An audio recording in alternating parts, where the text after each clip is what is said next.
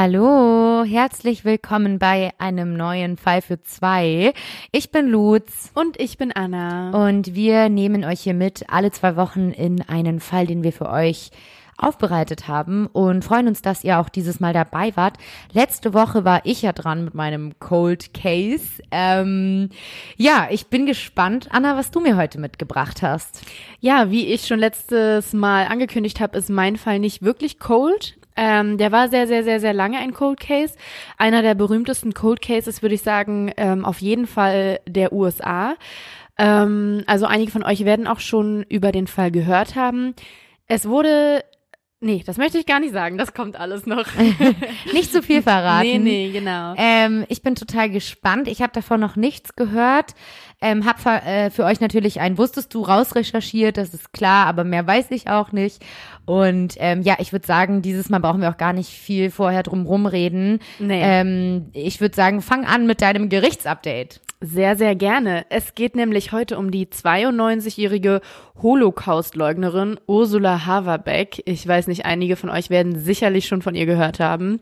Ähm, diese muss erneut ins Gefängnis. Das wurde im Dezember entschieden. Hast du schon mal von ihr gehört? Sie geht äh, sehr durch die Nachrichten momentan. Ähm, ich habe ich hab von ihr gehört ähm, aus der Presse und finde einfach unglaublich, dass sie einfach mit 92 Jahren noch immer Sachen verbreitet und den, und den Holocaust leugnet. Also un, unfassbar. Mhm.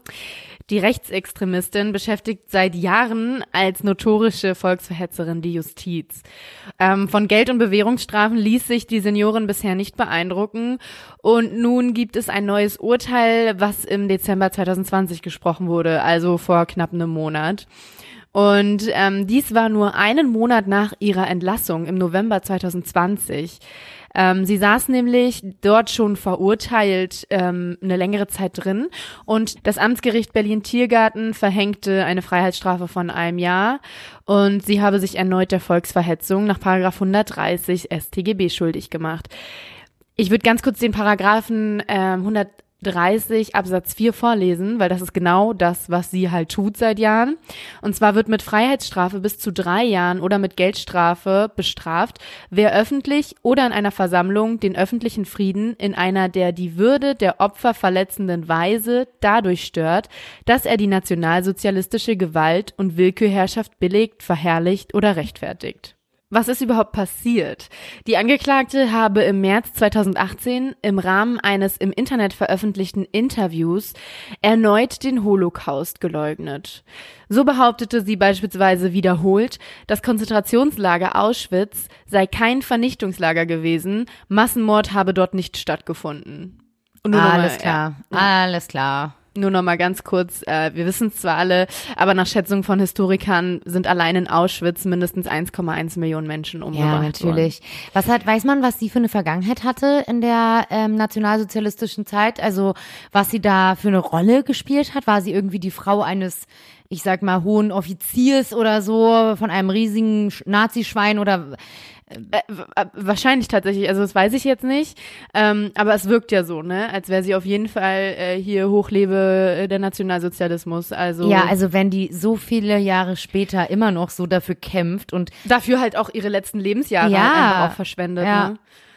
Ähm, ja, das Gespräch hatte laut Anklage ein mutmaßlicher Berliner Rechtsextremist auf seinem YouTube-Kanal verbreitet, also veröffentlicht. Und das ist ja hier Tatbestandsmerkmal des 130 StGB.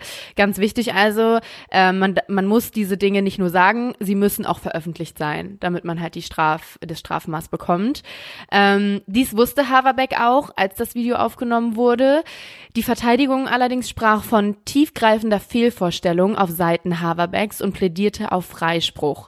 Sie sei auch durch Gefängnis nicht von ihrer inneren Fehlvorstellung abzubringen, so der Anwalt, doch der Richter entschied, dass es ihr um eindeutig die Verbreitung nationalsozialistischen Gedankenguts ging. Also ja.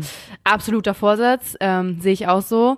Nur klar, ich sehe auch den Punkt, die ist von der, die ist von dem Glauben nicht abzubringen, ne? Also die kann so viel im Gefängnis sitzen, wie sie will, aber klar. Ja, ich Strafe glaube, die ist auch, ähm, die ist einfach unbelehrbar und wenn sie es jetzt nicht begriffen hat, warum sollte sie es dann noch irgendwann begreifen? Ähm, ganz ehrlich.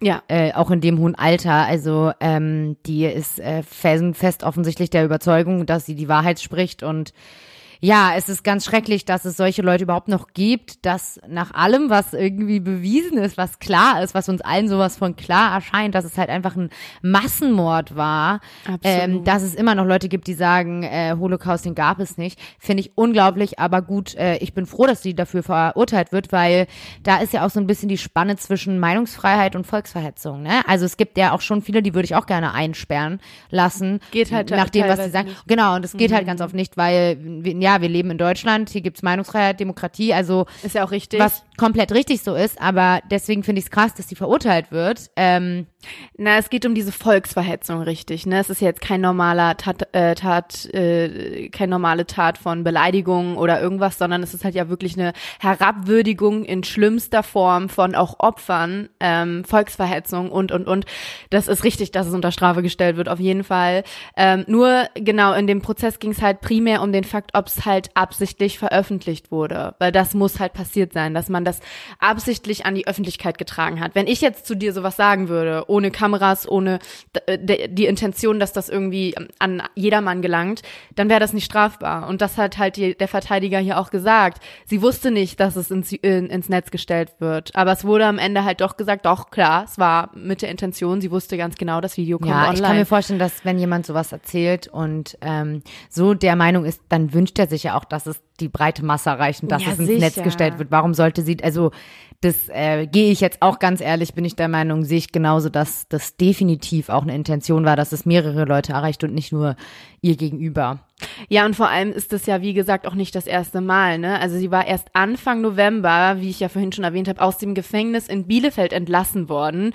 Sie hatte dort nämlich seit Mai 2018 eine Strafe von insgesamt zweieinhalb Jahren verbüßt. Und 2004 wurde sie erstmals schon wegen Volks Volksverhetzung verurteilt und erhielt damals eine Geldstrafe. Zuletzt ergingen Strafen ohne Bewährung und die, diese wurden dann auch vom Bundesverfassungsgericht bestätigt. Also sie musste dann halt wirklich einsitzen ab 2018 und jetzt auch wieder. Ja, ich frage mich immer, ey, hast du nichts anderes zu tun oder nichts Besseres? Musst du in dem hohen Alter noch rumrennen und irgendeine Scheiße labern, so ganz ehrlich. Absolut. Und sie ist auch schon zum zweiten Prozesstag nicht ins Gericht gekommen. Sie hatte nämlich die Vorwürfe schon am ersten Tag komplett zurückgewiesen. Ihr sei nicht bekannt gewesen, dass das Gespräch veröffentlicht werden sollte. Und den Prozess bezeichnete sie als eine fragwürdige Veranstaltung, die sie nicht verstehe. Und was ihr vorgeworfen werde, sei aus dem Zusammenhang gerissen und alles andere sei falsch. Ja. Okay, ich bin gespannt. Also Ja. hört sich nicht gerade nach der sympathischsten alten Dame an. Also Froh, dass Ähm, nicht meine Oma ist. ja, ich habe auch gerade überlegt, hat die wohl Enkel oder Kinder? Will man sich ja in Grund und Boden schämen für so eine Oma, ey. Na, eventuell hat die Enkel mit derselben Gesinnung. ah, kann gut Jetzt sein, mal schwer vor, äh, unterstellt, aber ne? Spannend Genau. auf jeden Fall, ja. Also, Sie wird sicherlich Rechtsmittel einlegen, so viel steht schon mal fest. Ähm, ja, da können wir euch auch gerne auf dem Laufenden halten, wenn ihr Lust habt, was denn mit der guten alten Dame passiert. Ähm, das Gericht sagte am Ende, dass, dass, dass die äußeren Äußerungen einfach unerträglich seien. Es sei eine Verhöhnung der Opfer und ja, deshalb entschied das Gericht so, wie es entschieden hat. richtig so. Das war's mit meinem Gerichtsupdate. Sehr spannend. Und, ähm, Finde ich auch. Wir machen jetzt einen Riesenthemensprung. Okay. Ja, ich beginne mit meinem Fall. Der nicht ganz so cold ist, wie er sein sollte eigentlich. Nein, aber eine kleine Triggerwarnung. Ähm, es wird hier nicht äh, im Detail alles besprochen, was passiert sein könnte. Es, es handelt sich aber auf jeden Fall auch um die Vorwürfe sexueller Gewalt an Kindern. Wenn das den ein oder anderen triggert, dann bitte die Folge überspringen und die nächste Folge erst anhören. Ja. 1983 erklärte US-Präsident Ronald Reagan im Gedenken an den Tag des Verschwindens von Aiton Pates den 25. Mai zum offiziellen nationalen Gedenktag für vermisste Kinder. Der Fall Aiton Pates, einer der berüchtigsten Kriminalfälle New Yorks, zeigte weit über New York hinaus Wirkung, denn hier ereignete sich die Geschichte, die ich euch heute erzählen möchte. Die Ach. Geschichte darüber, wer Aiton Pates war. Entschuldige. Ähm, Aiton Pates, sagst du. Es hört sich sehr englisch an, aber wie ich raushöre, ist es ein amerikanischer Fall. Ja, ähm, ich habe vorher recherchiert, wie man den Namen ausspricht. Ehrlich gesagt, Kann ich ja unter uns sagen. Ja, wir sind doch hier im kleinen Kreis. Äh, habe ich immer Eaton Pets gedacht. Ich ja, so hätte ich es auch gesagt, ja. Genau. Ähm, ich habe aber recherchiert, dass er so ausgesprochen wird. Aiton Pates. Ähm, ich hoffe, das ist richtig und dass ich mich nicht komplett verlaufen habe. Wenn ja, sagt's mir gerne. Ich werde es jetzt so aussprechen, einfach weil ich so ähm, jetzt recherchiert habe und weil ich mich damit sehr viel befasst habe mit der Aussprache, weil ich das auch sehr wichtig finde. Ähm, falls es doch falsch ist und falls ich doch immer richtig war mit meiner vorherigen Aussprache, sagt's mir gerne. Ähm, ja. Okay, alles klar. Wollte Ja? ich nur mal kurz fragen. Ich werde sowieso nur mit den Vornamen ab jetzt arbeiten. Es wird jetzt immer Aiton sein. Ähm, ich hoffe, ihr seid fein damit. Na klar. Er wird geschrieben E-T-A-N. Ja. Gut. Aiton wird am 9. Oktober 1972 in New York geboren. Er lebt mit seiner Familie, also seinen Eltern, seinem vier Jahre älteren, sorry, jüngeren Bruder und seiner zwei Jahre älteren Schwester in Soho im südlichen Teil Manhattans. Dieses Viertel ist heute ja unter uns allen äh, als Künstler- und Galerienviertel bekannt. Äh, Lutz und ich waren da tatsächlich auch schon mal zusammen. Ähm, ja, da tummeln sich, tummelt sich die Elite New Yorks auch. Es ist ein sehr, sehr, sehr berühmtes Einkaufsviertel dort. Ähm, ja, also ganz, ja, ganz. ich, ich denke immer bei Manhattan immer so dermaßen ein Gossip Girl und dann denke ich irgendwie mal, alle in Manhattan sind reich. wir wollen nicht nach Brooklyn. ich würde lieber nach Brooklyn, glaube ich, aber äh, ja, doch, ich glaube, man kann sich schon gut vorstellen, dass es ein eher schönere, schöneres Viertel ist. Ja, aber vor mehr als 40 Jahren war das allerdings noch anders. Da war Soho eine triste Gegend. Keine einzige Boutique gab es damals in dieser Gegend und es gab ein Restaurant, das gleichzeitig ein Lebensmittelladen war und einfach nur Food hieß. Einfallsreich. Ja. ich meine, äh, nicht, nicht zu misszuverstehen, ne? Jetzt mal. Genau. Damals war es gut möglich, dass man durch diese Straßen ging und unterwegs keiner Menschenseele begegnete. Heute kaum zu glauben. Es ist der 25. Mai 1979. Der Freitag vor dem Memorial Day, dem langen Feiertagswochenende, das in den USA traditionell die Sommersaison einläutet. Es scheint zunächst wie ein Morgen von vielen, doch er wird alles verändern. Aiton ist sechseinhalb Jahre alt, besucht die erste Klasse.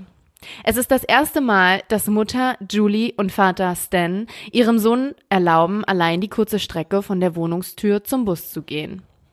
Aiton quengelt schon eine ganze Weile. Die anderen Kinder in seinem Alter machen das ja auch schon und er kenne den Weg doch in- und auswendig. Der Bus hält am West Broadway nur zwei Ecken entfernt von dem Loft der Pates, welches an der Prince Street ist. Zwei Minuten, wenn man langsam geht, drei. Wenn man schleicht, schließlich sind Kinderbeine ja auch kürzer als Erwachsenenbeine und Kinder neigen ja auch zum Träumen und zum Bummeln, dann braucht man vielleicht fünf Minuten. Also es ist wirklich ein, sag ich mal, ein humaner Fußweg für einen kleinen Jungen. Er ist sechseinhalb Jahre alt, ne? Katzensprung eigentlich. Na sicher. Also ich weiß nicht, wann wir das erste Mal gelaufen wir sind auch sind. das erste Mal in der ersten Klasse gelaufen. Also wir waren auch äh, sechs, sechseinhalb bis sieben. Ja. Und das waren auch fünf Minuten. Also Mhm. ähm, ich kann das schon verstehen. Und Kinder wollen ja auch irgendwie auch mal alleine laufen. Und wenn du in deiner Gegend bist und dich gut auskennst, dann glaubst du ja auch irgendwie, da kann ja nichts passieren. Ja, voll. Das dachten auch Julie und Stan. Na schön, vielleicht ist es ja an der Zeit. Julie wird sich noch lange an die Worte ihres Sohnes erinnern. Es ist okay, Mom, ich schaffe das. Bevor Aiton das letzte Mal aus dem Loft der Familie aufbricht, packt er seine Spielzeugautos in seinen Rucksack. Der Abschied ist wie immer. Bis später. Ganz ohne Kontrolle schafft Julie es allerdings nicht. Von der Feuertreppe aus beobachtet sie Aiton, wie er die auf dem Weg einzig vorhandene Straßenkreuzung überquert. Er trägt an diesem Morgen Turnschuhe und eine Mütze der Fluggesellschaft Eastern Airlines. Das hat er gut gemacht. Julie wendet sich ab. Die letzten 50 Meter bis zur Haltestelle schafft er auch ohne ihre Blicke. Sie geht ins Haus zurück. Nachher wird Aiton ihr erzählen, wie es in der Schule war, wie der Schulweg so ganz alleine ist. Sie ist stolz auf ihn und freut sich. Es soll anders kommen. Hm, habe ich mir schon fast gedacht. Sonst würde ich den Fall nicht erzählen. Richtig. Aiton kommt nicht wie gewohnt zur üblichen Uhrzeit nach Hause. Julie erfährt, dass er auch nicht in der Schule war. Julie und Stan rufen direkt die Polizei. Unser Sohn wird vermisst. Die wohl unerträglichste Situation, in die Eltern eines Kindes geraten können. Auf jeden Fall. Also da schnürt sich mir alles zu, wenn ich nur darüber nachdenke. Also Ja, schon kann man so sich, glaube ich, nicht vorstellen, wie es einem in so einer Situ- Situation geht. Aber alleine dann irgendwie, okay, er kommt nicht nach Hause und dann in der Schule anzurufen dann, ja, nee, Aiden war auch heute nicht in der Schule. Das muss so krass sein. Also Ja. es muss so heftig schlimm sein, weil du direkt weißt als Mutter und Vater und generell als Familie, da muss was passiert sein. Zumindest werden sie ernst genommen. Die weitreichende Suchaktion mit zahlreichen HelferInnen, darunter Freiwillige und PolizistInnen, welche noch am selben Tag eingeleitet wird, wird allerdings keinen Erfolg bringen. Auch die Spürhunde und Helikopter, welche in der folgenden Zeit zum Einsatz kommen, führen nicht zum Erfolg. Aiton kommt nicht nach Hause.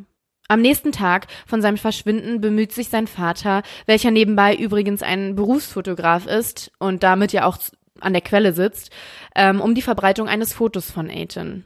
Es wird in den darauffolgenden Wochen fast überall in New York zu sehen sein. Suchplakate, überregionale Zeitungen und auch das Fernsehen ziert Aitons Gesicht. Stan kleistert Fotos an jeden Laternenpfahl Manhattans und in jedes Fenster. Das ist auch der Grund, warum dieses Foto super, super bekannt ist. Du müsstest es auch kennen. Ihr seht es jetzt auch auf Instagram. Ja, er ging durch die ganze Stadt äh, komplett. Man hat nur noch sein Gesicht gesehen. Okay, heftig. So ist es kein Wunder, dass der vermissten Fall Aiton Pates einen riesigen Medienrummel verursacht. Alle wissen Bescheid. Ein kleiner Junge wird vermisst. Überall, wo du zu dieser Zeit in New York warst, Aitons Gesicht war nicht zu übersehen. Es wird nach ihm gesucht, tagelang, wochenlang, monatelang, in Manhattan, ganz New York und landesweit. Unzählig viele Hinweise werden bei der Polizei eingehen. Unzählige BürgerInnen wollen Aiton gesehen haben. So gehen fast 500 Anrufe täglich binnen einer Woche ein, was das Heer der Ermittler auf 300 Leute wachsen ließ. Boah. Also ne, ne, ne riesige Suchaktion, man kann sich's ja vorstellen. Also und und jeder will Aiden gesehen haben und ja. Auf der einen Seite ist das wirklich krass, dass das so geklappt hat. Auf der anderen Seite ist es natürlich auch viel, viel Hoffnung hinter jedem Anruf, ne? Und ja. Zwei ja, Wochen. vor allem das Problem bei diesen Anrufen, das hat man ja schon in vielen vermissten Fällen auch so gesehen. Die, die halten die Ermittlungen ja dann auf, wenn der Anruf nicht stimmt. Dann Ja, wird erstmal wieder tagelang in die Richtung ermittelt, weil er könnte ja da und da, keine Ahnung, in Washington gesehen worden sein, in dem Hotel oder keine Ahnung was. Dann gehen die erstmal da ermitteln sozusagen, schicken da Leute hin. Und in der Zeit, äh, das ist ja eine falsche Spur. Und ähm, Mhm. Vor allem, we, wem, welchem Anrufer willst du jetzt äh, Aufmerksamkeit schenken? Welchen ja, wie, wie sonderst du aus, ne? Wie, wie sortierst du aus? Das ist halt echt schwierig. Also ich, Aber besser Anrufer als keine Anrufer. Ja, das stimmt. Lieber zu viele als zu wenige. Genau. Dann lieber das Heer von ErmittlerInnen auf 300 auf, aufstocken, als, ne, als nichts zu tun zu haben, so gesagt. Aber klar, genau, ich weiß, was du Ja. meinst. Zwei Wochen wird die Polizei sich allen Hinweisen widmen, allem nachgehen, was irgendwie einen Funken Hoffnung auf den Fund von Aiden zusteuern könnte. Julie und Stan bangen, dass wirklich jemand ihren Aiden gesehen haben könnte, seinen Aufenthaltsort kennt, dass ihn jemand zurückbringt. Mit jedem Tag schrumpft die Hoffnung ein wenig. Ja. Ich meine, zwei Wochen sind es jetzt schon, ne? Also wenn du zwei Wochen ohne dein Kind bist. Oh, Na, vor allem bei vermissten Fällen ist es ja ganz heftig mit der Zeit. Also die, Ja. laut Statistik sinkt ja die Chance mit jeder Stunde, dass die ersten z- 24 Stunden oder so sind doch die entscheidendsten und danach ja, danach sinkt es trotzdem rapide. immer weiter. Genau. Ja, ja äh, die Suchaktionen werden langsam eingestellt. Aiden wird eines der ersten vermissten Kinder sein, die auf Milchpackungen abgebildet werden. Daher wird Aiden in den Medien auch als der Milchtütenjunge bekannt. Mhm. Also das ist auch äh, revolutionär gewesen damals. Dieses Kindergesicht auf Milchkartons. Und ähm, seit da gab's immer öfter vermissten Fälle, die dann auch so gehandhabt wurden, aber er war wirklich der erste Junge, der abgedruckt wurde auf Milchtüten. Und deshalb ist der Fall auch noch mal so bedeutsamer irgendwie gewesen für die ganze Geschichte. Das mag man heute nicht mehr, ne? Weil, ähm, wenn du sagst, das wurde öfter gemacht, ich zum Beispiel habe es noch nie gesehen. Vielleicht ist das auch so ein bisschen so ein amerikanisches Ding. Ja, ja, also in Am- Amerika war, war es damals revolutionär. In Deutschland, ich, ich kenne mich damit nicht aus. Ich glaube, hier passiert das gar nicht. Nee, null. Also kann ich mir nicht vorstellen. Ich weiß nicht, ob es in Amerika jetzt gängig ist. Äh, damals wurde es dann nachgemacht, sage ich mal. Ne? Also es war so ein, so ein, so ein Pioniersfall und dann äh, haben, äh, sind danach die Dinge auch so gehandhabt worden. Aber es war auf jeden Fall das erste Mal, dass es so war. Ja, finde ich eigentlich mega äh, schlau, weil äh, so Plakate gucken sich ja viele nicht an, aber wenn du morgens vor deinem Cornflakes sitzt, ne, was irgendwie jeder macht oder Milch jetzt seinen Kaffee macht oder so, ne, dann äh, schaust du ja irgendwie automatisch auf die Milchpackung und dann sehen es halt wirklich fast alle. So. Ja, also die Aufmerksamkeit auf diesen Fall war einfach immens. Ja, das merkt man schon auch daran. Ja. Julie und Stan bleiben in der Wohnung, behalten ihre Telefonnummer. Es ist hart, hier wo alles an Aiden erinnert. Aber sie können nicht gehen. Aiden kann genau diese Telefonnummer nämlich auswendig. Er wird irgendwann anrufen und dann wird alles wieder gut. Hm. So wünschten es sich die Menschen weltweit. Doch es kam anders. Die darauffolgenden Jahre vergehen ohne jeden Hinweis, ohne heiße Spur und Aiden bleibt verschwunden. Mhm. Julie und Stan machen ihren Schmerz öffentlich, werden aktiv für Kinder in Not. Sie setzen alles daran, Aiden nicht in Vergessenheit geraten zu lassen. Also furchtbar, oder? Die setzen sich jetzt für andere Kinder ein und haben selber ihren Jungen verloren. Ja, es ist äh, sehr stark, aber hat bestimmt auch viel mit Trauerbewältigung zu tun. Mm, ich glaube auch dieses Rumsitzen und nichts tun. nee, das geht gar. Das könnte ich ja. auch nicht. Also das könnte, glaube ich, niemand. Das ist, glaube ich, das Schlimmste. Die Suche wird international ausgeweitet. Ähm, die Polizei folgt immer wieder Spuren nach Deutschland, in die Schweiz, in den Nahosten. Doch auch diese Bemühungen bleiben vergebens. Zehn Jahre später, so lange war der Fall cold. Deshalb finden wir uns auch hier in unserer in unserer. Halbrubrik. Im Jahr 1982 wird der Fall der Polizei wieder in Erinnerung gerufen. Endlich eine Spur. José Antonio Ramos, ein 35 Jahre alter Straßenhändler, wird verhaftet. Früherer Insatze einer Nervenheilanstalt. Ihm wird vorgeworfen, versucht zu haben, zwei Jungen in einen Abwasserkanal zu locken. Hier hatte er sich eine provisorische Bleibe eingerichtet. Parallelen, außer dass Ethan ungefähr im selben Alter der zwei weiteren Jungen waren, war, gibt es bisher kaum welche. Dennoch fragt die New Yorker Polizei, ob Ramos etwas über Ethan Pates wüsste. Dieser bestreitet etwas über seinen Aufenthaltsort zu wissen, berichtet allerdings, dass er eine Frau kennt, die Ethan im Auftrag der Pates-Familie während eines Schulbusstreiks regelmäßig zur Schule begleitet habe. Also, er kennt nämlich das Kindermädchen von Ethan damals. Ist ja eine Verbindung, ne? Also, ja. Mm, Darüber weiß zunächst niemand bei der Polizei. Es ist also ein interessanter Hinweis. Ramos spielt allerdings ein Katz-und-Maus-Spiel mit den ErmittlerInnen. Letztendlich muss man ihn sogar gehen lassen. Für eine Anklage reichen die Beweise nicht aus. Nee. Weitere Jahre werden vergehen. Mhm. Also man hat wirklich Naja, gesagt, was hat man? ihn jetzt, ja. Ja, Mhm. genau, aber du kannst ihn ja nicht festnehmen, weil ich meine, es gibt keinen Beweis, es gibt einfach nur die Verbindung zwischen dem Hausmädchen und ihm, Ja. aber mehr ja auch nicht. Die Parallele zwischen den beiden anderen Genau, genau. Fällen. Ähm, aber natürlich alles kein Stoff für eine Anklage. Null. Ne? 1985, 13 Jahre nach besagtem Verschwinden, geht der Fall über auf Stuart Graboy, United States Attorney of New York. Bundesstaatsanwalt Rudy Giuliani soll von Graboy verlangt haben, alles erdenklich im Möglichen liege, Liegende zu tun, um den Fall Ethan Pates endlich abzuschließen und irgendwie eine Verurteilung zu bewirken. Da gehen immer schon die Alarmglocken an, finde ich, weil wenn das die Motivation ist, einfach nur den Fall zu schließen, dann passieren auch Fehler. Besonders in Amerika, glaube ich, mit diesem, diesem schwierigen System, wo halt einfach auch geringe Beweise teilweise schon reichen, um eine Verurteilung zu bewirken. Ähm, ne? Also diese Intention, wir wollen den Fall endlich schließen. Ja, da werden falsche Leute verhaftet, falsche Menschen verurteilt oder halt, genau, also Unschuldige ins Gefängnis Ja. gebracht, einfach damit die Ermittler sagen können, ja, haben wir geschafft, haben wir gelöst, ne? Ja, und hier in Deutschland haben wir immer noch den in dubio pro reo und alle, alle Mhm, Im Zweifel Schranken. für den Angeklagten ist das ja, ne, dass man Genau. einfach immer, solange er nicht verurteilt ist, immer für den Angeklagten eigentlich spricht. Ja, es gibt ja auch die Indizienprozesse trotzdem, Mhm. aber an die sind so strenge Anforderungen gestellt, dass es in Deutschland, es kommt auch vor, aber halt Dann viel, sind die geringer. Indizien aber schon sehr heftig. Ja. Also dann muss es viele Indizien geben, die eigentlich nahezu an Beweisen grenzen. Genau. Und so viele Zufälle, sage ich jetzt mal, die so äh, wenig zusammenhängen können, dass es schon fast, also Genau. da, da, ich kenne Indizienprozesse, ich habe schon viele gehört und auch schon viele Urteile davon gelesen. Ähm, und jedes Mal dachte ich, ja, okay, es kann ja kein anderer Ja, sein. So. das ist der Sinn und Zweck Genau. von den Indizienprozessen. Genau. Man hat die Beweise nicht, die das deutsche Rechtssystem eigentlich benötigt. Ähm, Aber wenn so viele sind und so eine unwahrscheinliche wenn es so gesagt auf der Hand liegt. Ja, es muss genau. auf der Hand liegen und der Richter darf keine oder die Richterin dürfen keine ähm, Zweifel mehr haben. Und wenn das vorliegt, dann geht das auch durch. Aber in Amerika ist das halt nochmal anders. In Ja. Amerika gilt kein Grundsatz in dubio pro reo. Und ähm, Ich finde es ganz schwierig, ne, weil ich glaube, es gibt wirklich nichts Schlimmeres, als Unschuldige ins Gefängnis zu stecken für Straftaten, die sie nicht begangen haben.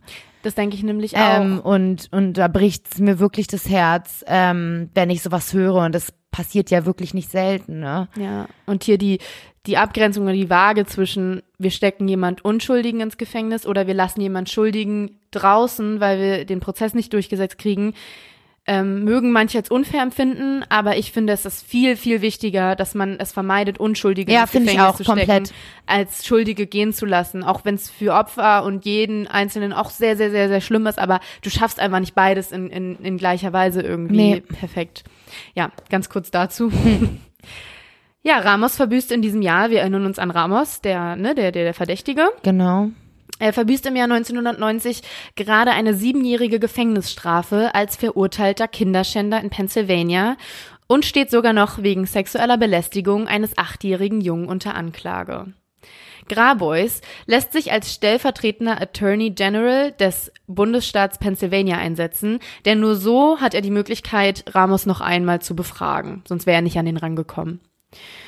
Jetzt gesteht Ramos, am Tag des Verschwindens von Aiton einen Jungen in seine damalige Wohnung mitgenommen zu haben.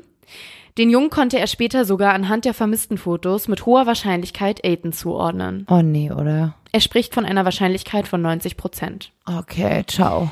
Im Detail erzählt er, er habe den Jungen im Washington Square Park getroffen. Das ist etwa zwei Blocks von Aitons Elternhaus entfernt. Dann habe er ihn in seine Mietwohnung im nahegelegenen Stadtteil Lower East Side mitgenommen. Dort wollte er den Jungen sexuell verführen, doch dieser hatte kein Interesse daran und deshalb, wo ich mir jetzt nochmal ganz kurz denke, oh wow, er hat kein Interesse daran. Also, was denkt er sich? Dass, ja, dass man sowas auch zu sagen, das so auszudrücken, er hatte kein Interesse. Ja, das das ist ja, als würde man einen krank. Korb im Club bekommen, ganz ja, ehrlich. Das ist ganz krank.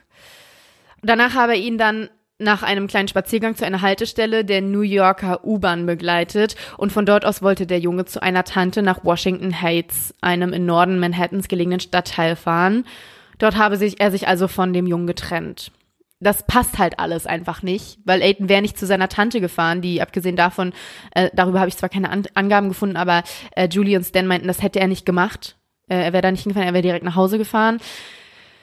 Ja, also es ist jetzt Genau wieder so, seltsam. er, also er, er, er trifft ihn im Washington State Park, ähm, zwei Blocks von zu Hause entfernt. Erstmal ist das auf dem Weg zur Schule und zweitens, warum sollte er mitgehen in die Wohnung? ja, genau. Das ist ja auch schon mega komisch. Warum sollte er, ja, äh, komm noch mit in meine Wohnung. Ja, okay. Nein, der wollte doch zur Schule. Genau. Also das würde der ja nicht freiwillig machen. Ja, das ist jetzt schwierig, weil das sind auch wieder nicht genug Beweise für eine Verwicklung oder für irgendeine eine Anklage, weil das passte nicht zusammen. Ähm, Ramos konnte man nicht vertrauen. Der hat, wie gesagt, ja schon von Anfang an dieses Katz-und-Maus-Spiel gespielt. Er hat sich total mit der Story Aiton ähm, in, die, in die Öffentlichkeit gehoben. Der wollte gehört werden. Da lag die Vermutung natürlich nahe, der erzählt nur irgendwelchen Unsinn, damit man ihn weiter befragt, damit er weiter im Zentrum bleibt. Er sitzt sowieso im Gefängnis, weißt du? Also ja, obwohl Ramos immer wieder stichelte. Er versprach nämlich jedem, der ihm zwei Dollar gebe, von Aitons Schicksal zu erzählen. Er machte noch Profit mit der Geschichte. Oh, wow. Im April 2000 äußert ein Zellengenosse von Ramos, dass dieser eingestanden habe, Aiton mit in sein Apartment genommen, dort sexuell missbraucht zu haben. Und Ramos soll gesagt haben, Aiton ist tot. Es gibt keine Leiche und es wird nie eine Leiche geben. Es war zu schrecklich, niemand würde mich vertreten, soll er hinzugefügt haben. Ja, Ja, hat er recht. im und Juni. womit er auch recht hat, ist, dass keine Leiche gefunden wird. Richtig. Genau, ist jetzt immerhin schon einige Zeit vergangen.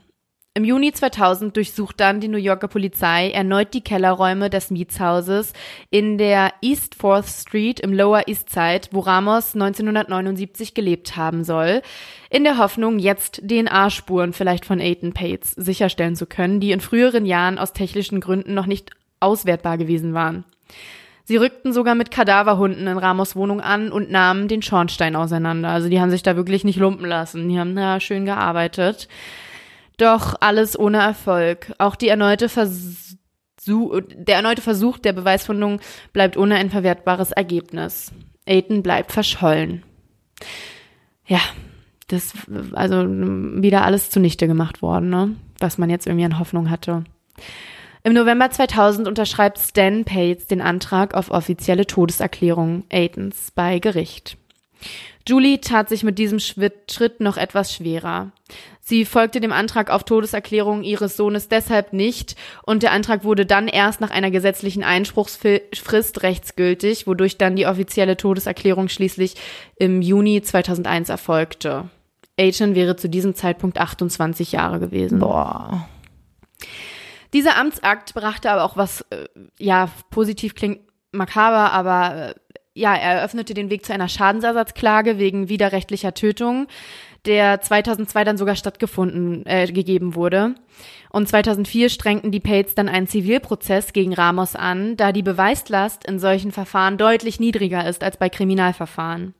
Sprich, die haben jetzt gesagt, okay, wir kriegen ihn strafrechtlich nicht dran. Die waren davon überzeugt, er war's. Ja. Sind jetzt vors Zivilgericht gegangen. Ja, hätte ich auch gemacht. Und ähm, Ramos wurde und das das wurde halt erst ermöglicht durch die Todeserklärung, ne? Weil wenn die Todeserklärung nicht ist, dann ist die Person auch offiziell noch nicht tot und dann kannst du natürlich auch keinen Prozess wegen widerrechtlicher Tötung anstreben. Ja, richtig.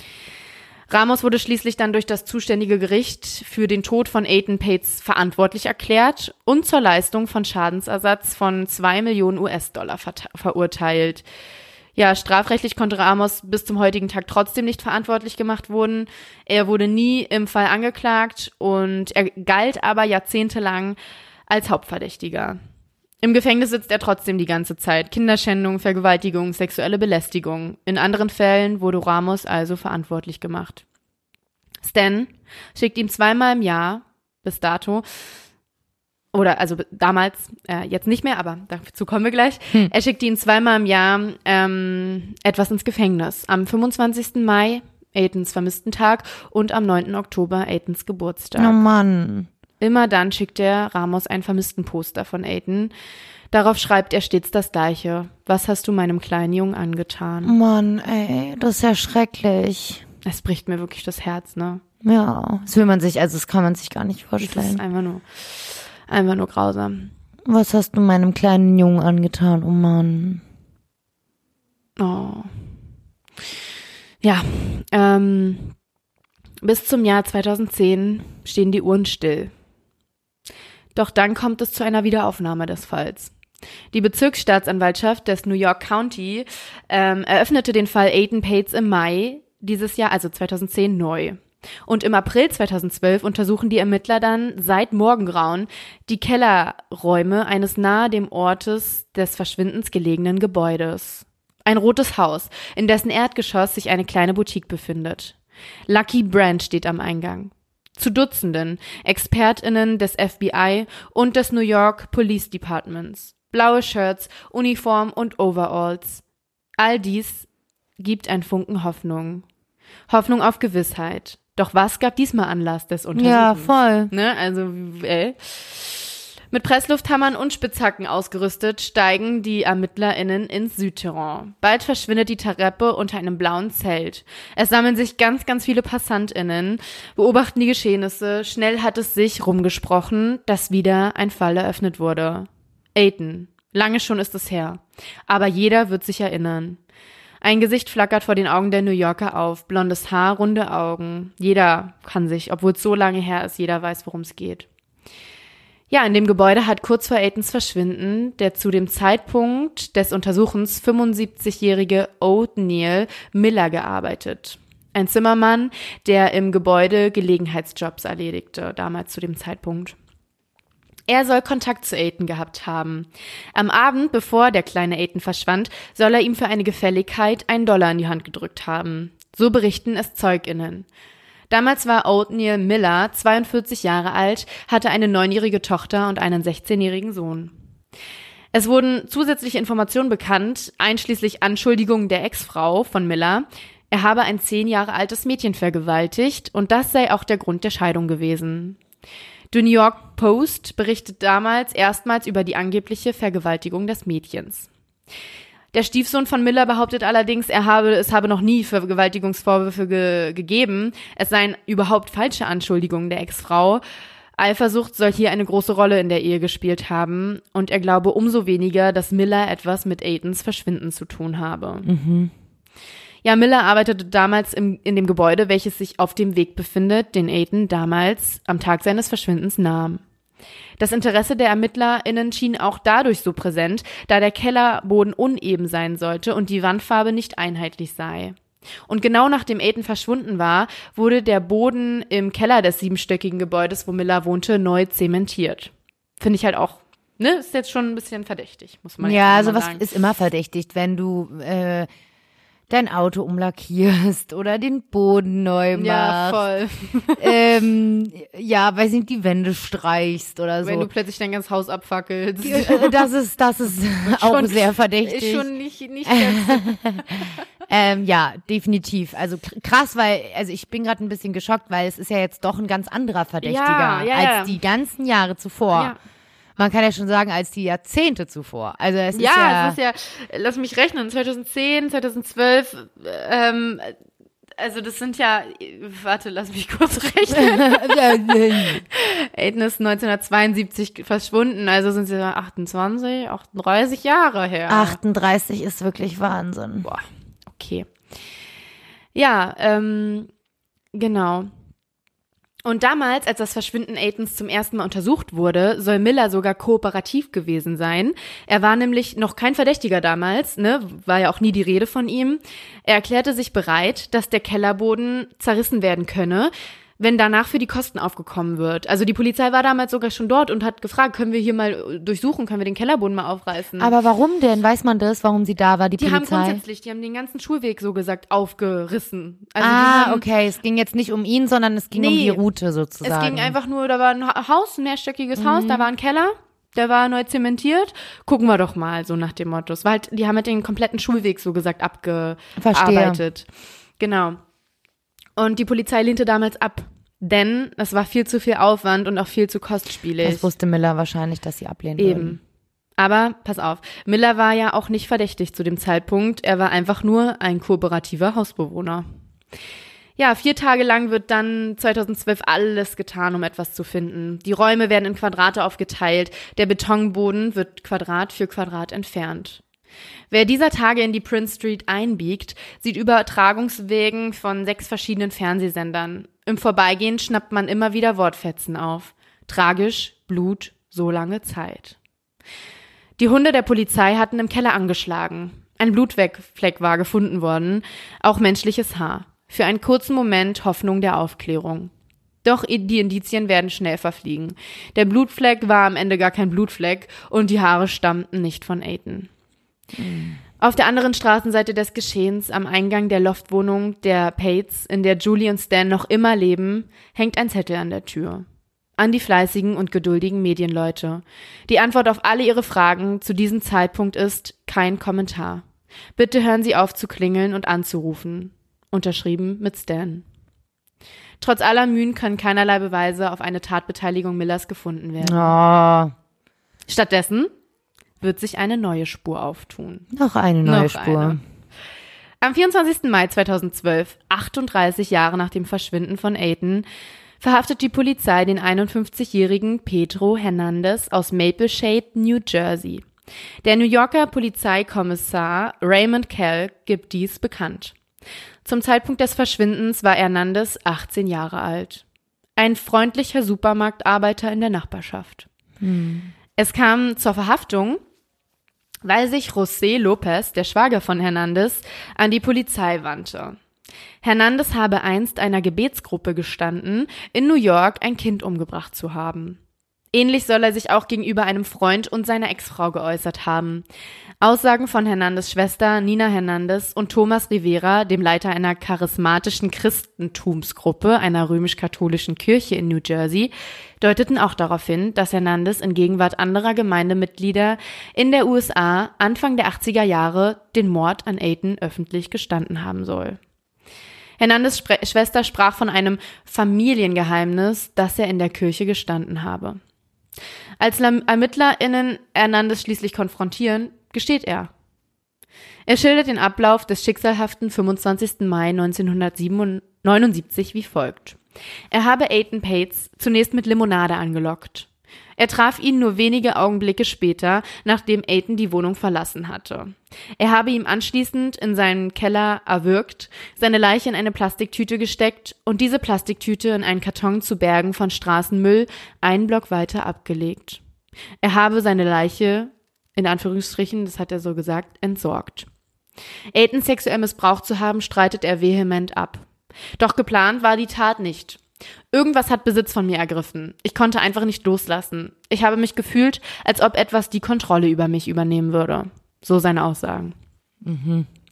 Zu der Limonade in einem Buch, was nämlich 2009 über Aiton veröffentlicht wurde, war sogar geschildert, dass Aiton einen Dollar von seinen Eltern an dem Morgen mitgenommen habe und zu ihnen gesagt hat, er wolle sich davon Limonade kaufen, um diese zu seinem Mittagessen zu trinken.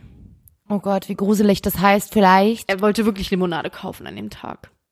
Mm, aber es gibt doch nicht überall Limonade, finde ich auch schon wieder komisch. Ja, eben. Vor Vielleicht allem hat er damals. vorher schon Zeit. angelockt, weißt du, so ein Ja. paar Tage. Ja, Hernandez Aussage wird auch sehr kritisch gesehen von vielerlei Personen. Denn er wird, also er wird trotzdem angeklagt, und zwar im November 2012 wegen Mordes zweiten Grades und Entführung ersten Grades. Und seine Verteidigung versucht aber, den Verdacht von ihm abzuwenden. So sprechen seine Anwälte von einer eingebildeten Geschichte eines psychisch kranken Mannes. Es läge bei Hernandez eine schizotypische Persönlichkeitsstörung vor, die auch diagnostiziert wurde und zu der auch ganz typischerweise Halluzinationen gehören. Ja. Sein Verteidiger weist auch darauf hin, dass sein Mandant einen unterdurchschnittlich oder einen, einen sehr niedrigen Intelligenzquotienten von etwa 70 habe. Er sei also an der Grenze zur geistigen Behinderung. Okay. Er sei psychisch sehr labil und könnte nicht zwischen Realität und Fiktion unterscheiden. Es wird jetzt so gesagt darauf angespielt, er hat, er halluziniert, er, er hat ihn gar nicht umgebracht, aber er denkt es sogar. Seine Tochter Becky unterstützt diese Annahmen, indem sie aussagt, dass Hernandez Halluzinationen von Dämonen und Engel habe, und zwar schon ganz, ganz lange. Und außerdem sei das Geständnis unter sehr hohem Druck und massiver Belastung heraus entstanden, da Hernandez zu dem Zeitpunkt des Geständnisses schon sechs Stunden lang befragt worden war. Ist ja auch immer typisch, ne, dass man dann sagt, gut, Hauptsache raus hier, ich gestehe Mm. jetzt einfach. Ja, ja, voll. Ja, die Stimmen der Unsicherheit werden dann immer lauter. Und für die Bestätigung seines Geständnisses gibt es auch laut New York Times am 25. Mai 2012, also ganz kurz nach der Verhaftung, keinerlei physische Beweise. Eine eingehende Untersuchung des mutmaßlichen Mordtatorts des Kellers in Soho bringt auch keine Spuren. Am 12. Dezember 2012, knapp sechs Monate nach dem Geständnis, widerruft Hernandez schließlich sogar sein Geständnis. Er sei nicht schuldig, zwei Mordfälle und einen Entführungsfall vor einem New Yorker Gericht begangen zu haben. Im April 2013 reicht Harvey Fischbein, der Strafverteidiger von Hernandez, einen Antrag auf Abweisung des Falls ein und führt an, dass Hernandez Geständnis ja in dem berüchtigsten Fall von, vermisst, von einem vermissten Kind mit fragwürdigen Behauptungen gespickt sei. Und ähm, ne, also er verhärtet nochmal den die Anmutung, die ja, ja. Im nächsten Monat sch- entscheidet der Richter am obersten Gerichtshof von New York, dass die Beweise rechtlich ausreichend seien, um die Anklage zu stützen und dass der Fall voranschreiten könne. Okay, krass, das hätte ich irgendwie nicht gedacht. Mhm. Außerdem ordnet er auch eine Anhörung an, um festzustellen, ob die Aussagen des Angeklagten vor Gericht überhaupt verwendet werden könnten. So hatte Hernandez dann im September 2014 eine Anhörung darüber, ob seine Aussagen, die vor der Erteilung der Miranda-Rechte durch die Polizei gemacht wurden, im Prozess überhaupt rechtlich zulässig waren. Weißt du, was die Miranda-Rechte sind? Nee, weiß ich nicht. Oder kannst du es dir erschließen? nee. Ganz kurzer Exkurs. In deutscher Übersetzung ähm, ist das, Sie haben das Recht zu schweigen. Alles, was Sie sagen, kann und wird vor Gericht gegen Sie verwendet werden. Sie haben das Recht, zu jeder Vernehmung Verteidiger hinzuzuziehen.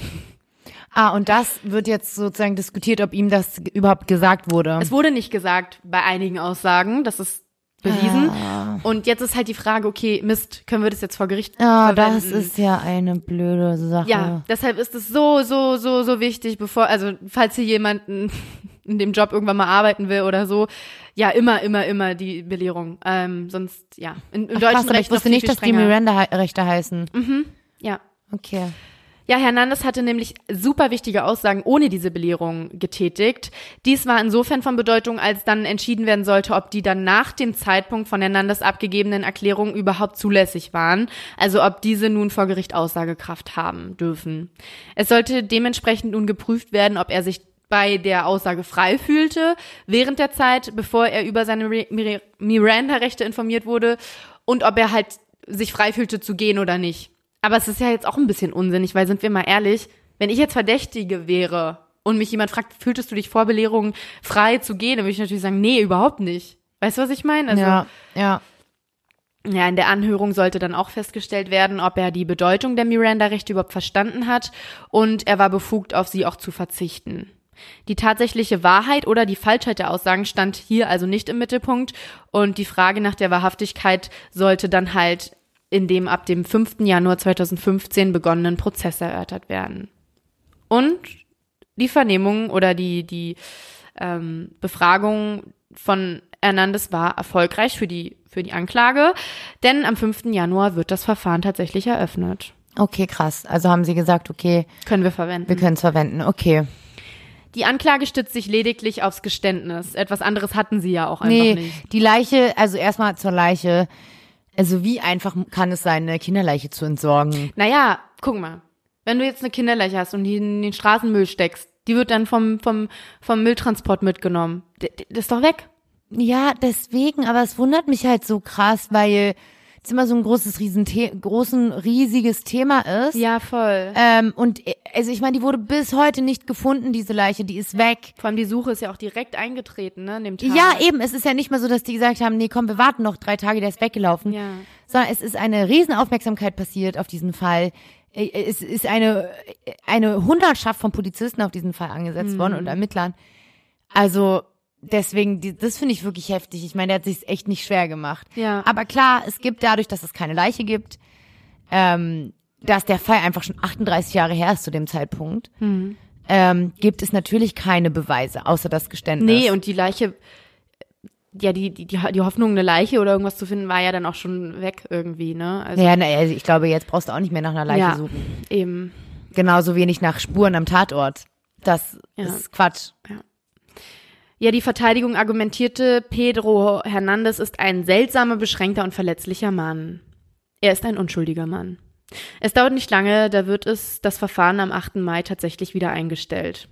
Die geschworenen Jury mit dem Stimmverhältnis 11 pro und einer contra können sich einfach nicht auf einen Schuldbruch, Schuldspruch einigen, denn ein Juror hält Hernandez Geständnis für bizarr und unglaubwürdig. Bizarr. Bizarr? Bizarr. Ja, also ne, elf waren für die Verurteilung, einer war dagegen. Da kann man nichts machen in Amerika. Ach echt, so mhm. knapp. Damals zumindest. Ja. Ja, ja, so knapp. Also, ja. Boah.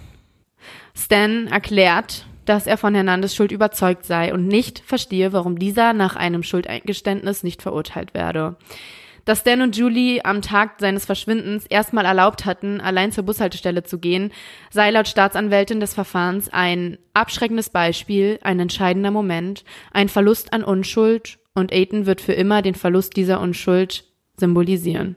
Also sie hat nochmal festgestellt, wie schlimm das auch für die Eltern sein musste. Naja, natürlich, sie machen sich ihr Leben lang solche schlimmen Vorwürfe deswegen weil sie etwas gemacht haben, was alle Eltern machen. Ja. Und zwar, dass dieser erste Moment kommt, wo der Sohn oder die Tochter oder ne, dass der oder die dann das erste Mal alleine rausgeht. Das kommt in jeder in jeder Familie kommt dieser eine Moment. Mhm. Und wenn das der allererste Moment war und in dem Moment was passiert, das könnte man sich, glaube ich, niemals verzeihen. Und ich finde es noch schlimmer, dass die ja nie abschließen konnten. Ja.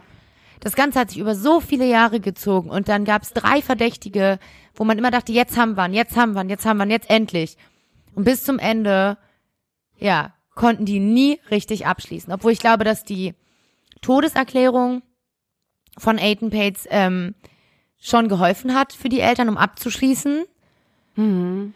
Wobei Julie das ja aktiv auch nie gemacht hat. Sie hat nur die Einspruchsfrist so gesagt verstreichen lassen. Ja, und das auch nur für die, ähm, für, die, für die Anklage, für die ne? Zivilanklage, genau, für die genau. Zivilanklage, genau. Ja, aber es kommt doch auch nochmal anders, Lutzchen. Nochmal anders. Mhm.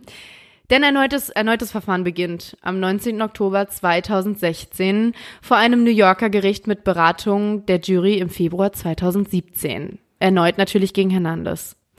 Bis zu dem Schuldspruch Mitte Februar, kurz mal gespoilert, haben Ethan, Ethans Eltern Julie und Stan gebankt, kaum geschlafen. Der erste Prozess war ja schließlich gescheitert. Es war jetzt anders.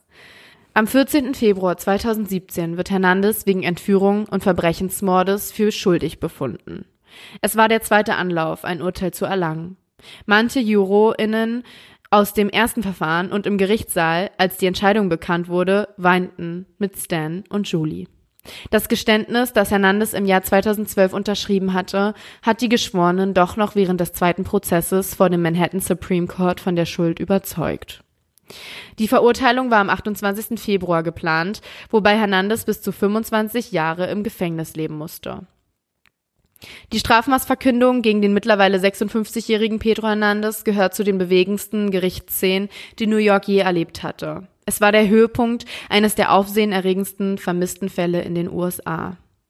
Am 18. April 2017 wird Hernandez nach mindestens 25 Jahren Haft zu lebenslanger Haft mit der Möglichkeit einer Bewährung verurteilt.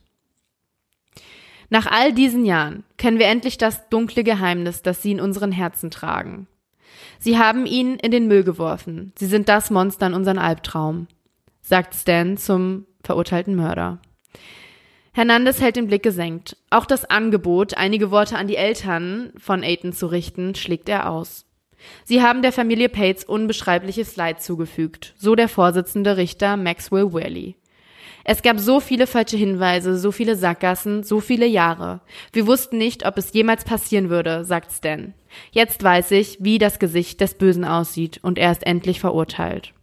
Oh mein Gott. Ja, die Familie Pates hat lange Zeit warten müssen, aber endlich haben sie Gerechtigkeit für ihren kleinen jungen Aiden erfahren. Stan und Julie sind dankbar, dass die Jury nun endlich das festgestellt habe, was sie schon seit länger, längerer Zeit wissen. Dass Hernandez vor vielen Jahren etwas Furchtbares getan hat. I will never forgive you. The God you pray to will never forgive you. Und das ist, glaube ich, nochmal ein harter Satz am Ende. Hat Stan zu ihm gesagt. Hat Stan am Ende gesagt. Hm. Ja, die Wirkung des Falls Aiton Pates auf die BürgerInnen der Vereinigten Staaten, aber auch weltweit war unglaublich. Aitons Eltern machten sich ja seit dem Verschwinden bis heute zur Aufgabe, derartige Fälle ins Bewusstsein der Öffentlichkeit zu rücken. Und Eltern in ganz Amerika wurden vorsichtiger, ließen ihre Kinder weniger alleine und Ermittlungsbehörden entwickelten einfachere Wege, vermisste Kinder zu finden. Alle waren erschüttert, als das Kind auf den Milchtüten zu sehen war. Vermisst stand drüber. Das Gefühl, Kinder unbeaufsichtigt zum Spielen auf die Straße schicken zu können, ging verloren. Und das finde ich so krass. Es hatte so einen riesen Einfluss, dieser Fall, auf das ganze System, auf das ganze Vermisstensystem, so gesagt, in Amerika, auf die, auf die, auf die jungen Eltern, ältere Eltern, keine Ahnung, Eltern jeglicher Art. Ja, es war eine, eine riesen, riesen, riesen Wirkung, dieser Fall. Hm. Ja.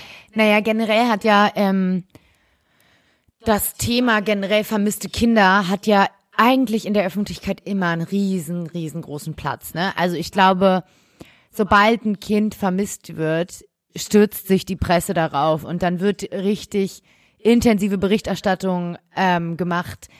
Die Medien ähm, stürzen sich darauf und es ist aber auch nicht so gut. Also klar, in dem Fall super wichtig war ja, ich finde es toll, dass der Fall nie in Vergessenheit geraten ist dass es schon lange auch ein Cold Case an sich war, aber dann irgendwie nie richtig kalt wurde, weil immer neue Verdächtige kamen und neu ermittelt wurde und nie aufgegeben wurde. Auf der anderen Seite wird halt durch diese Riesenberichterstattung halt ein sehr hohes Gefährdungspotenzial für alle Kinder suggeriert. Also dadurch, dass Natürlich, es so viel ja in den Medien steht und so viel darüber berichtet wird, haben wir halt alle von außen das Gefühl, dass ständig irgendein Kind vermisst wird. Mhm. Ne, also das, das ständig passiert, weil es immer in den Köpfen ist. Und dabei ist es halt wirklich, wirklich eine Seltenheit. Gott sei Dank, eine ziemlich große Seltenheit. Ja, was sagst du denn, Lutz? Ähm, weil natürlich hat man immer noch keine hundertprozentige Wahrscheinlichkeit, wenn wir ehrlich sind, ne? Also, so sagte auch der Verteidiger von Hernandez nach der Verurteilsverkündung, möchte ich kurz nochmal vorlesen. Ich sage es ungern, aber ich bin mir sehr sicher, dass wir eines Tages wieder hier sein werden.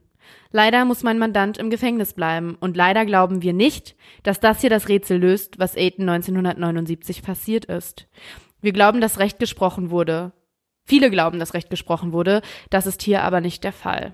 Also, ne, also es gibt ja auch immer noch so viele Stimmen gegen, Hernan äh, gegen die Schuld von Hernandez. Wir haben drei Verdächtige. Wir haben José Antonio Ramos, der, der damals das Kindermädchen kannte und der immer wieder über Ethan Pates geredet hat.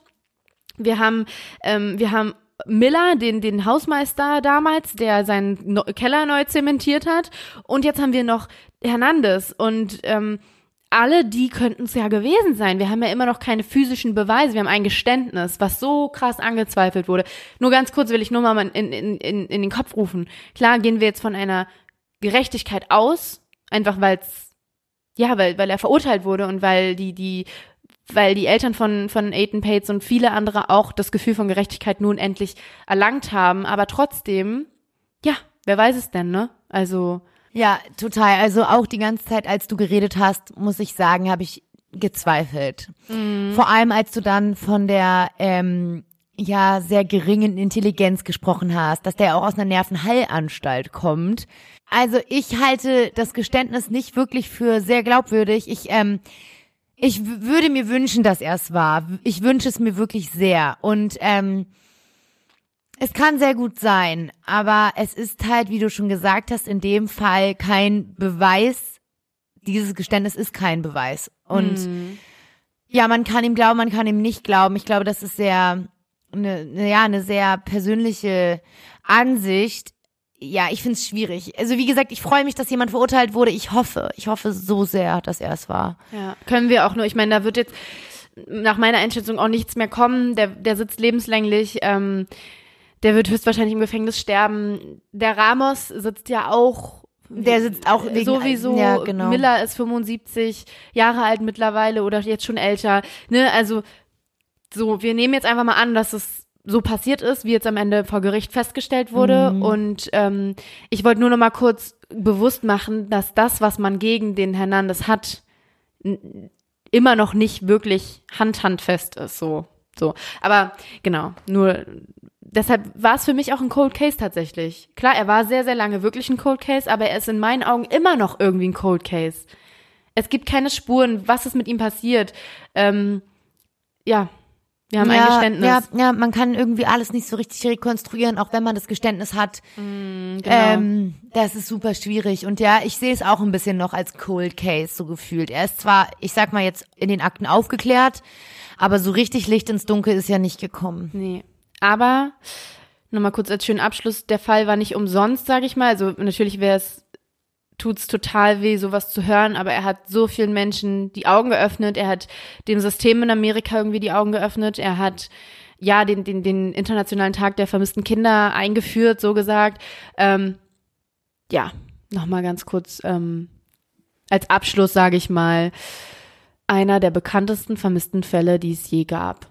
Ja, ähm, Anna, wusstest du, dass vermisste Kinder, also dass alle Minderjährigen als vermisst betrachtet werden, die ihren gewohnten Lebenskreis verlassen haben und ihr Aufenthalt ähm, dem Sorgeberechtigten unbekannt ist, solange die Ermittlungen nichts anderes ergeben, wird deswegen vorsichtshalber von einer Gefahr für das Leben oder die körperliche Unversehrtheit des Betroffenen ausgegangen. Ähm, und also so, das sind quasi die Kinder, die als vermisst gelten. Was ich tatsächlich aber richtig, richtig heftig finde, ist, dass die ähm, Aufklärungsrate sehr, sehr hoch ist. Also in den ähm, polizeilichen Datenbanken ähm, heißt es, dass wirklich, wirklich äh, die meisten Fälle aller vermissten Kinder aufgeklärt werden. Also so gab es in Deutschland ähm, 2019 insgesamt 77.499 vermisst gemeldete. Ähm, und davon wurden aber 76.424 Fälle quasi aufgeklärt. Also es ist eine Aufklärungsquote von 98,6 Prozent. Und ich finde das sehr, sehr hoch. Und wie ich schon vorhin gesagt habe, durch die Presse wird immer halt ein anderes Bild suggeriert. Ne? Man hat irgendwie immer das Gefühl, man, jetzt zum Beispiel der Fall der Rebecca Reusch hier in Berlin der uns ja alle sehr mitgenommen hat, weil wir ja aus Berlin kommen und und es alles sehr nah ist. Ähm, wir sind ja, wir sind sogar in dem Viertel aufgewachsen, wo genau, Rebecca wir kommen aus genau dem gleichen Viertel, also es ist wirklich nah. Und ich habe, ähm, also es wird oft das Bild halt quasi suggeriert, so die Polizei macht zu wenig, ne, irgendwie ähm, so viele, ne, und so viele Kinder sind vermisst und dann passiert da nichts und so. Aber wenn man sich halt die Zahlen mal anguckt, so, dann sieht man, dass wirklich sehr, sehr viel passiert und dass sehr, sehr viel aufgeklärt wird. Und das ist eigentlich für mich ein schöner Fakt, weil ich einfach ein bisschen, ja, also ein bisschen beruhigter bin. Was hattest du mir letztens erzählt, dass Kinder, die auch abhauen von zu Hause, auch unter die vermissten Quote fallen? Oder wie war das? Ja, also den Fakt fand ich richtig spannend. Und zwar ist es halt auch wirklich so, dass in dieser Zahl der vermissten Fälle, die in der Datei vermisste oder unbekannte Tote erfasst werden, gibt es auch Fälle von Kindesentziehung und auch Fälle sogenannter unbegleiteter Flüchtlingskinder, die aus ihren Unterbringungseinrichtungen abhängig sind. Ähm, also das heißt, dass quasi auch Fälle von Dauerausreißern, Streunern, also Kinder, die zum Beispiel wiederholt weglaufen oder aus ihrem gewohnten Lebensumfeld verschwinden, halt natürlich auch alle in diese Datei eingetragen werden, weil es sind ja vermisste Kinder. Ähm, und es ist halt wirklich so, dass es aber mehr als die Hälfte sind dieser ganz kompletten Zahl, ähm, dass diese Hälfte quasi aus den Kindern besteht, die halt zu diesen unbegleiteten Flüchtlingen gehören oder zu den Dauerausreißern, Streunern oder Kindern, die von ihren Sorgeberechtigten entzogen werden. Also die gehören auch in diese Datei. Und es ist halt, ich fand es halt mega krass, weil zum Beispiel die der Polizei angezeigten Fälle von Kindesentziehung werden halt als Vermisstenfälle erfasst. Ähm, dabei weiß man, wo diese Kinder sind zu der Zeit, weil sie sind in einer sicheren Obhut eines Erwachsenen zum Beispiel, in einem Heim oder sonst wo, sind aber trotzdem in dieser Datei drin, weil sie halt im, im Kreis der Kindesentziehung sind. Mhm. Und ich wusste zum Beispiel nicht, dass diese Kinder auch in diese ganzen Statistiken mit einfließen. Und wenn man sich vorstellt, dass dann zum Beispiel von der Zahl, die ich gerade genannt hatte, 2019 77.499, die Hälfte schon alleine Kinder sind, von denen ich gerade gesprochen habe, dann sind es ja gar nicht mehr so viele. Mhm. Natürlich immer noch viel zu viele. Es, jedes einzelne ist ein, einer zu viel. Ähm, ich will nur sagen, dass die Aufklärungsquote echt hoch ist und das zeigen die Statistiken und ja. genau. Ich fand sehr spannend, dass diese Kinder halt auch Teil dieser Statistik sind. Ähm, genau. Also insgesamt ist festzuhalten, dass tagtäglich zwar viele Kinder als vermisst gemeldet werden, aber ähm, der Anteil der Kinder, deren Verbleib auch nach längerer Zeit nicht geklärt werden kann, sehr, sehr gering ist. Sehr positive Nachricht irgendwie schon im, im, im Negativen eine positive Nachricht und ähm, ich denke, das ist auch ein guter Punkt, um zu schließen, um unsere unseren Fall für zwei zuzuklappen und nicht ganz so negativ zu beenden. Ja. Obwohl, wie gesagt, so negativ ist er ja nicht, wenn wir hoffen, dass es Hernandez wirklich war. Anna, danke für den sehr spannenden Fall äh, mit sehr, sehr vielen Wendungen. Und ja, in zwei Wochen startet eine neue Rubrik. Ihr könnt euch freuen auf was Neues und ähm, wir hoffen, euch haben die zwei Folgen über Cold Cases gefallen. Und schreibt uns doch gerne, wenn ihr Anmerkungen habt, Fragen oder egal was. Schreibt uns einfach, wir freuen uns über alles und ja. Genau. Wir hoffen, ihr habt einen schönen Januar bis jetzt ähm, und rutscht gut in den. Äh, rutschen wir in den Februar jetzt? Ja, wir rutschen jetzt in den Februar. Bald. Hm. Ähm, genau und äh, sind sehr, sehr dankbar, wenn ihr bis hier dran geblieben seid. Und ja, macht's gut und bis in zwei Wochen. Tschüss. Tschüss.